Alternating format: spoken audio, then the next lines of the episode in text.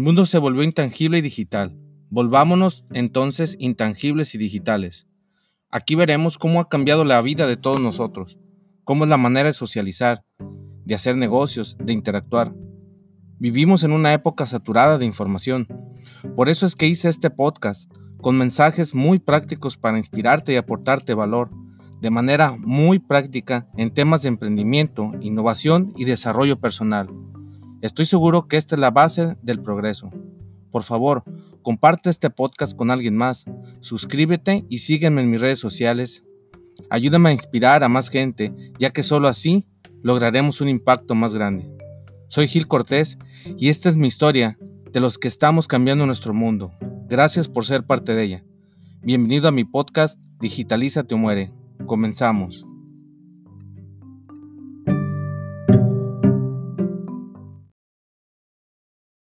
Y antes de continuar quisiera agradecer a todos ustedes que me escuchan y han seguido al pie eh, en secuencia los podcasts que hasta el momento he grabado. Algunos veo que sí siguen, por ejemplo, el de Eres Ancla o Eres Motor. Hasta ahorita sigue siendo el que más he escuchado. El otro es el de parte de mi historia, que son de los de los que más se han escuchado. Y pues bueno, ahí entre otros que hay. Este, y pues agradecerles también a los que me han seguido en, redes sociales, sobre todo en Instagram. Pues el tema que hoy quiero presentar, el título de este podcast es Deja de sabotearte y no seas una barracuda. El autosabotaje nos pasa a la mayoría de nosotros cuando estamos emprendiendo o en ciertas situaciones de la vida y ahorita creo que nos vamos a entender un poquito. Y el, el, autosabotaje muchas veces es el miedo y la indecisión que nos paralizan y viene disfrazada de argumentos racionales. Y la mayoría de las veces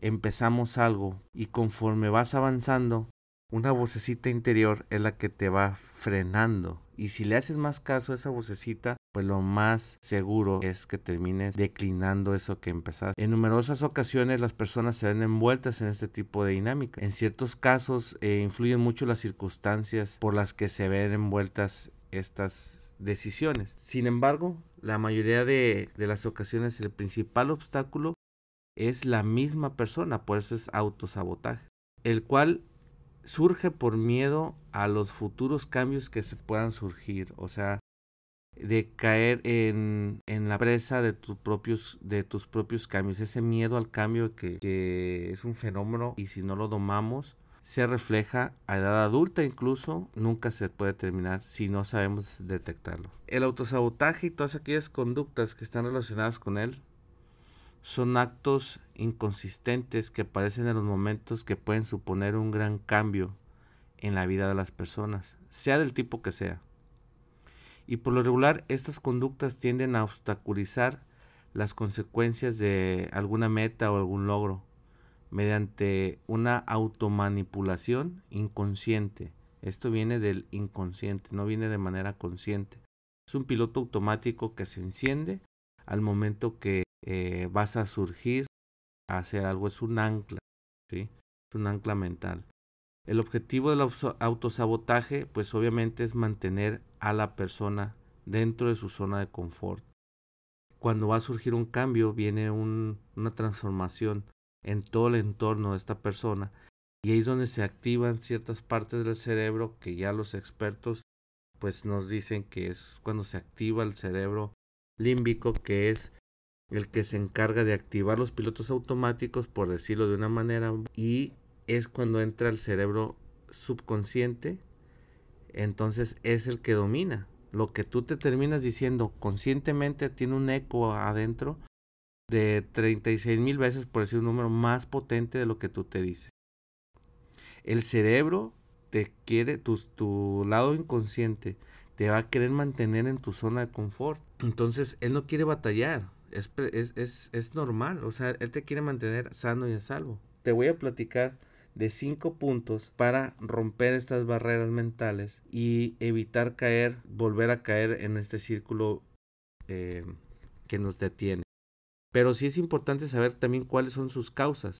Y existen muchísimas eh, posibles causas del autosabotaje. Eh, será más fácil si podemos evitarlas así, de manera consciente. Tenemos problemas de, para priorizar objetivos. Si no tenemos claras nuestras metas, a qué lograr, ese es un, un gran problema. La falta de autocontrol o autoliderazgo, que ya les he venido hablando de esto en algunos posts o videos. La falta de motivación o altas presiones durante la infancia. Recuerden que nuestra programación más importante viene de los 0 a los 8 años. Entonces, depende de tu entorno que creciste, es la programación que te dieron tus padres o tu entorno. De los 0 a los 8 años, pero lo puedes cambiar. No saber realmente eh, lo que quieres conseguir, pues es un punto importante de, ocasionar el autosabotaje. Y esto ocasiona también una baja autoestima. Cuando tienes una baja autoestima es que viene juntito con una falta de seguridad en sí mismo. Entonces, te fijas cómo viene casi hilado una cosa con la otra. Aparte, si tienes creencias limitantes, olvídate, o sea, de que tú no te mereces el éxito, de que tú no tienes el, el suficiente conocimiento para hacer tal o cual cosa, de que necesitas a la gente a tu lado, en fin, creencias limitantes existen muchísimas, de hecho, eh, son de las principales cosas que nos hacen autosabotearnos, pero hacerlas conscientes es el primer paso. Objetivos impuestos por terceros. Y viene aquí todo el entorno. Temor al fracaso. Esta es una que, híjole, es mi favorita. La causa número 7 del, del autosabotaje, el temor al fracaso. El fracaso tenemos que amarlo. Y ahorita te voy a explicar en los puntos por qué tenemos que amarlo. Pero si tú le temes al fracaso, esta es la primera causa del autosabotaje. Temor al cambio y a salir de tu zona de confort. Y, en otros videos y en otros audios he hablado de esto. Otra de las causas que trae consigo el, el autosabotaje es el temor a no estar a la altura de las expectativas de otros. Imagínate,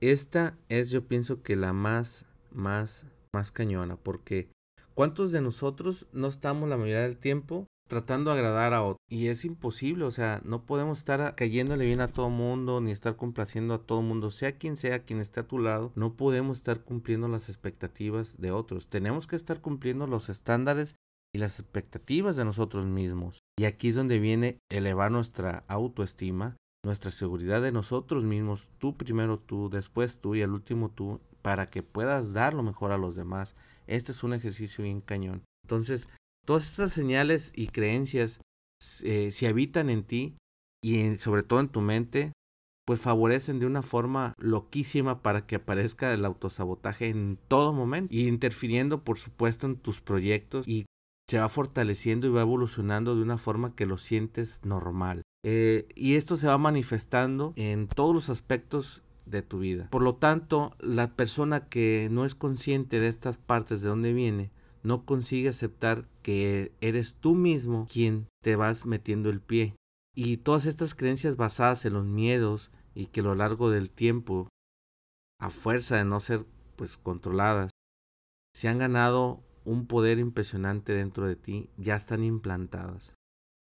Por lo tanto, estos pensamientos, estas creencias, estos comportamientos dañinos, estos frenos, estas, estas anclas han sido un, un síntoma que existen dentro de ti de una forma pues ya permanente casi casi, ¿no? Y las ves como algo muy natural. Aunque en muchas ocasiones el hurgar en esos pensamientos no resulte agradable, esta evaluación en uno mismo puede ser la oportunidad para avanzar y para aprender a afrontar cualquier situación futura que se te presente. Pues dentro de los tipos de autosabotaje eh, viene siendo, por ejemplo, el empezar algo y no terminarlo, porque tal vez no esté a la altura de ti este, este resultado. Y ese es el punto número uno del autosabotaje. El punto número dos del autosabotaje o la característica es la procrastinación, o sea, el dejar para el rato y postergar las cosas de que tú te propongas. La razón más extendida dentro del ámbito de los proyectos personales, profesionales o, es eh, experimentar también un temor a un resultado final no favorable o de demasiado trabajo. Entonces de esta forma tú vas aplazando y la realización de la tarea no te invierte muchos esfuerzos, ¿no? O sea, eh, vas, vas evitando ese dolor que te va a causar la responsabilidad de meterte a trabajar de lleno en, tal o cual proyecto. Otra característica es el perfeccionismo. Esta es la idea perfecta para nunca acabar algo. Bajo el escudo del perfeccionismo, la persona siempre se, se retrae para no avanzar porque quiere que esté perfecto. Eh, queriendo encontrar la manera de hacerlo perfecto. Y hay una frase muy que dice más vale perfecto, más vale hecho que perfecto. Y, y eso es, pues aviéntate, o sea, hazlo y sobre la marcha lo vas mejorando. Terminarlo y quieres que esté perfecto, pero eh, te excusas inconscientemente a no querer acabar. O bien, la persona piense que como no puede hacer alguna cosa de manera perfecta directamente, no lo haga, mientras eh, mediante constantes revisiones y cambios para evitar acabar el proyecto. Y pues bueno, el último tipo de, de autosabotajes el más clásico que conocemos son las excusas. Además de todo lo, lo, que ya mencionamos, la persona puede llegar a encontrar un gran número de excusas que le justifiquen no enfrentarse a cualquier cambio o posible riesgo. Estas excusas pueden ser desde la falta de tiempo o recursos económicos, la edad y muchísimas, muchísimas, muchísimas cosas que nos podemos aventar aquí horas o días hablando de excusas. Y bueno, entonces pasamos ahora a los cinco puntos para dejar de sabotearnos y no seas una barracuda. Punto número uno, Saber que nunca es suficiente. Siempre ponemos pretextos para seguir adelante, pero basta ya. Y aquí es donde entra la historia de no eres lo suficiente nunca, o sea, nunca vas a ser lo suficientemente joven, nunca vas a ser lo suficientemente rico, nunca vas a ser lo suficientemente inteligente. Deja de poner esta excusa, deja de poner este pretexto. Al final de cuentas, nunca es suficiente. ¿Y qué con esto? pues de que tienes que poner una meta lo suficientemente grande de que te, te, enteres de que nunca vas a terminar de alcanzarla. Pero aquí es donde viene la clave. El día que llegues a morir, ¿qué quieres que diga tu, tu tumba? ¿Cómo quieres llegar a ser recordado? ¿Cuál es esa meta por la que estés dispuesto a morirte mañana? O sea, digas, yo estoy dispuesto a morirme mañana por esto. Haz, un examen de conciencia. Ponte a, a ver cuál es esa meta por la que crees tú que vale la pena morirte mañana. Y eso es suficiente para seguir adelante. Y ahora, saber que no todos te van a decir que estás que estás bien, pero tú debes de entender esto. Si tu origen de tus metas no es tan fuerte, no vas a poder seguir adelante y nunca va a ser suficiente. Por eso es de que tenemos que poner metas grandes, metas lo suficientemente poderosas para que nos hagan levantarnos temprano día con día. Y bueno, entender esto cuesta, pero una vez que lo haces, créeme que te llega a valer madre el mundo entero. Y, y es que así es, o sea, tenemos que ir por eso. Hay un libro que se llama Principles de Ray Dalio. Es un libro que nos habla de cómo es el mindset de las personas más exitosas del, del pues del mundo, ¿no? Y dentro de esos principios viene, viene eso, formular metas que sean cada vez más grandes. Y bueno, el punto número dos, punto número dos es ámate a ti mismo lo suficiente para que sigas adelante, pero odiate el suficiente tiempo para que tengas las autocríticas que te permitan seguir mejorando y poder seguir adelante para que trabajes desde tus fortalezas y no desde tus debilidades. No todo el tiempo también tienes que entender que es, tienes que hablar bien para que te permita obtener esa gasolina que necesitamos para seguir adelante. El 80% del tiempo, pero el, el otro 20% del tiempo tienes que odiarte, o sea, tienes que, a ver, cabrón, verte de frente y hablar crudamente qué la estás, qué la estás regando. Perdón por el francés. A ver, qué la estás regando. Y tienes que hacer una crítica dura, o sea, porque ¿quién te está midiendo a ti? Cuando estábamos niños, pues te medían tus papás. Pero ya de grande, ¿a quién le rindes cuenta? Pues tú solo tienes que ser duro con tu crítica. Y así como existe el autosabotaje, debe de existir lo contrario que es la autocrítica. Es por eso que debemos de amarnos lo suficiente para elevar la autoestima que necesitamos para aventarnos al, al, riesgo de seguir adelante y enfrentarnos al resultado, pero también necesitamos la parte de estarnos autocriticando, porque no vamos a poder mejorar de otra manera que no sea midiendo nuestros resultados y esa parte es súper complicada, pero hay que hacer. Entonces, Viene el punto número 3. La calidad de mi, de mi vida es la calidad de mi comunicación. En el jardín de tu mente, cada palabra que mencionas no es más que una semilla que dejas en el jardín de la mente de las demás personas. Y aquí es donde viene esta frase, tenemos que guardarla. El líder tiene que inspirar a los demás. Nosotros como emprendedores, como dueños de negocio, tenemos que inspirar a nuestra gente, pero con metas grandes, con metas que las personas las hagan funcionar por sí solas. Inspirar no es fácil, inspirar por algo grande. Aquí te quiero dejar una pregunta. ¿Por qué estás haciendo lo que estás haciendo? Saber el trasfondo de lo que estás haciendo no es tampoco una tarea fácil. Tiene que haber una meta tan grande que tu mismo equipo te quiera ir por ella, que se emocionen incluso más que tú. Pero, ¿por qué arrancaste lo que estás haciendo? ¿Por qué iniciaste ese proyecto? ¿Por qué estás en el negocio que estás? ¿Por qué estás en el trabajo que estás? ¿Por qué estás estudiando lo que estás estudiando? ¿Por qué estás pensando hacer lo que estás pensando hacer? Son preguntas difíciles. Ahora, vamos a suponer que tu meta sería para dejar un patrimonio a las siguientes generaciones. Y te voy a poner el ejemplo, un patrimonio es algo que te resuelve problemas. No es algo que deja problemas. Entonces, una clave es empezar a tangibilizar las metas.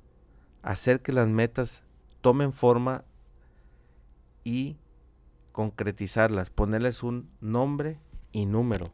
Y de esta forma, la gente que están, y cuando tú las dices y las pones, en, las escribes en tu escritorio, las pones eh, en lo alto de tu negocio, de tu empresa, de tu casa, en tu familia, la gente se casa contigo con esa meta y están contigo. Eh, y casos hay muchísimos, pero te la tienes que creer y esa meta te tiene que, te tiene que asustar porque tienen que ser meta grande. Y de este tema, créeme que sí, de veras hay muchísimas cosas, pero con esas preguntas que te empiezas a hacer, y vayas por esa meta tan grande. Tu gente la inspirarás y nunca, nunca, nunca, nunca vas a encontrar algo que te desmotive. Y bueno, hay un experimento que hicieron con, con los pez barracudas, que este es el punto número 4. El pez barracuda, como ya sabrás, es un pez denominado el tigre del océano. Es un pez súper veloz y es un pez de que alcanza grandes velocidades. Es un pez carnívoro, o sea que este en aguas profundas incluso lo metes en una pecera y se traga todos los peces que están a su alrededor. Es una característica muy muy propia de él y la más llamativa es pues que ataca a sus presas con gran rapidez. También este es un pez mediano pero que alcanza una velocidad impresionante. Bueno, este pez hicieron un experimento metiéndolo a una pecera. Y pues le pusieron un vidrio para que se evitara comer a los demás pececillos. Cuando a este pez le ponen el vidrio, pues veía los, a, las, a las presas y corría, o sea, nadaba, perdón, rapidísimo y se estampaba en el vidrio. Pero se estampaba una vez y regresaba y veía los peces y otra vez se topaba con el vidrio y se regresaba y así varias veces hasta que por fin se dio por vencido ese pez. Se dio por vencido y empezó solamente a nadar en círculo. Dijo, no, ya no puedo con estos y se quedó nadando en círculo. Entonces los científicos quitaron el vidrio y vieron que el pez barracuda ya no los atacaba.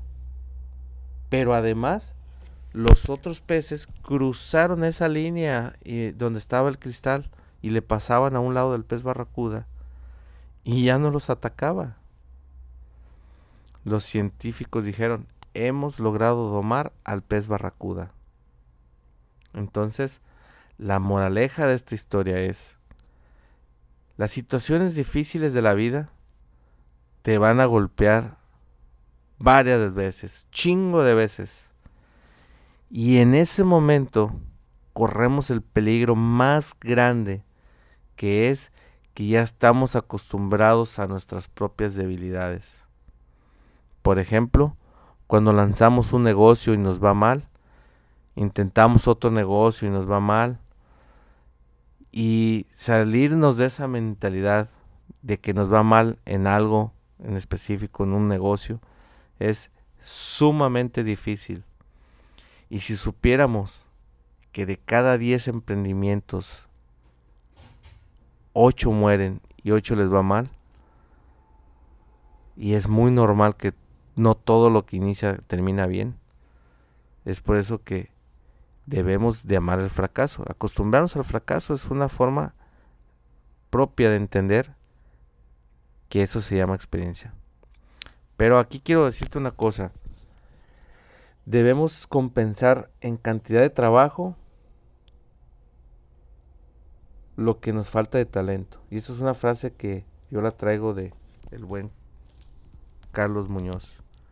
Lo que nos falta de talento, compensarlo con cantidad de trabajo. Y esto pues obviamente la tasa de mortandad en un emprendimiento, un negocio va a reducirla. Siempre que no tengamos el talento para que algo surja, debemos partirnosla en dos para que nuestras metas lleguen a buen término. Entonces, pasando ya al último punto, es entender que la vida te pone el examen antes de la lección. El fracaso es necesario para salir de tu zona de confort. Es el símbolo de que estás saliendo de tu zona de confort. Y entender que el fracaso debemos verlo como un aprendizaje, no como un tropiezo. Y es aquí donde viene el crecimiento. Debemos preguntarnos diario en qué fracasamos para no volverlo a cometer. De los fracasos se aprende, pero no cometerlos siempre. El problema es de que vemos al fracaso como algo negativo cuando debemos de verlo como algo positivo. Entonces, te invito a que hagas esta reflexión. Te invito a que veas estos puntos, escuches este podcast una y otra vez para que encuentres esos puntos que te hagan clic y puedas llegar a, esos puntos de que te están ocasionando ese autosabotaje. Pues bueno, hasta aquí terminó el podcast del día de hoy. Fue un gusto tenerte aquí conmigo, que me hayas escuchado. Me gustaría saber tu comentario. Déjame un mensaje en directo por Instagram. Eh, y me gustaría saber qué otros temas te gustaría que habláramos de emprendimiento, de negocios, de e-commerce, porque es complicado realmente seleccionar un tema tú solo, te la vas rifando, pero pues también es parte de la adrenalina. Te mando un fuerte abrazo donde quiera que me estés escuchando. Sígueme en mis redes sociales, sígueme en Instagram, estoy como gil.cortés con doble Z. Acabo de abrir mi canal de YouTube Estoy subiendo también contenido ahí. Date una vueltita por ahí. Me encuentras como Gil Cortés. Y en Facebook me encuentras como Gil Cortés también. Y también estoy en Twitter. Estoy subiendo contenido en todas las redes de manera diferente. Eh, próximamente estaré subiendo los martes sesión de preguntas de en qué te ayudo emprendedor en mi cuenta de Instagram y pues procuro estar subiendo cosas de contenido diario en mis historias de Instagram. Te mando un fuerte abrazo, un caluroso abrazo y hasta pronto.